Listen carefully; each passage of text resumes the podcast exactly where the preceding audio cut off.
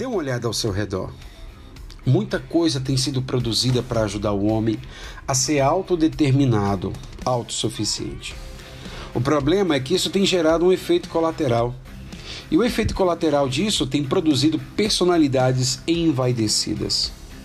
Essas personalidades, elas começam a colocar os seus pensamentos para fora e não é difícil nós vermos nas redes sociais como essas pessoas pensam.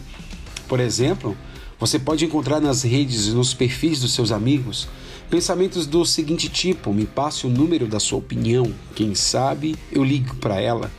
Ou então aprenda, você não deve satisfação a ninguém.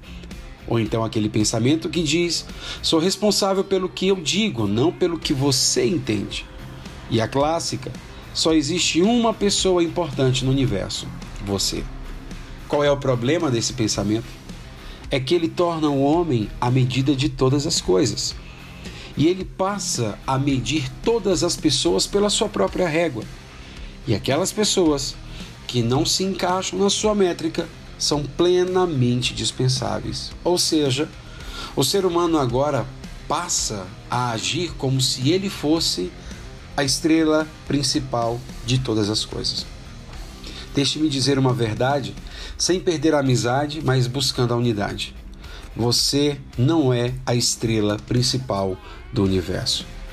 E o nosso Senhor Jesus Cristo, ele veio para nos mostrar que nós não somos a estrela principal do universo. Se você quer ser um discípulo de Jesus, você precisa entender que a personalidade envaidecida deve ser substituída pelo sentimento de um verdadeiro discípulo. E o verdadeiro discípulo entende o Evangelho quando ele diz que aquele que quer se tornar grande deve servir, e quem quiser ser o primeiro, que seja servo. Jesus ele, ele continua ensinando através da sua palavra que se alguém quer ir após ele, deve negar a si mesmo, ou seja, quebrar sua personalidade envaidecida, tomar a sua cruz e segui-lo. Se alguém quer ganhar sua vida, se tornar autossuficiente, autodeterminado, na verdade ele vai perder. Mas quem perder a vida para poder aprender qual é a verdadeira vida que Jesus dá, na verdade esse vai ganhar.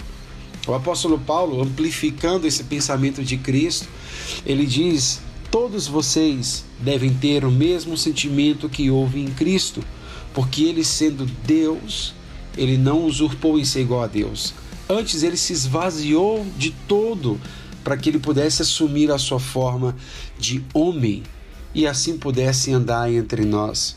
O apóstolo Paulo continua dizendo: Por isso, suportai-vos uns aos outros, perdoai-vos mutuamente, caso alguém tenha motivo de queixa contra outro. Se assim o Senhor nos perdoou, assim nós também devemos perdoar.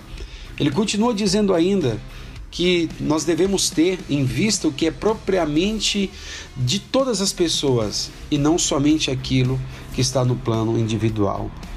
E ele fecha esse pensamento dizendo: considerem uns aos outros superiores a si mesmo. Eu quero provocar você para que você pense se você tem se comportado como a estrela principal do universo no seu casamento, se você tem se comportado como a estrela principal do universo no seu relacionamento com seu pai, com seus irmãos, com a sua mãe, com a sua igreja.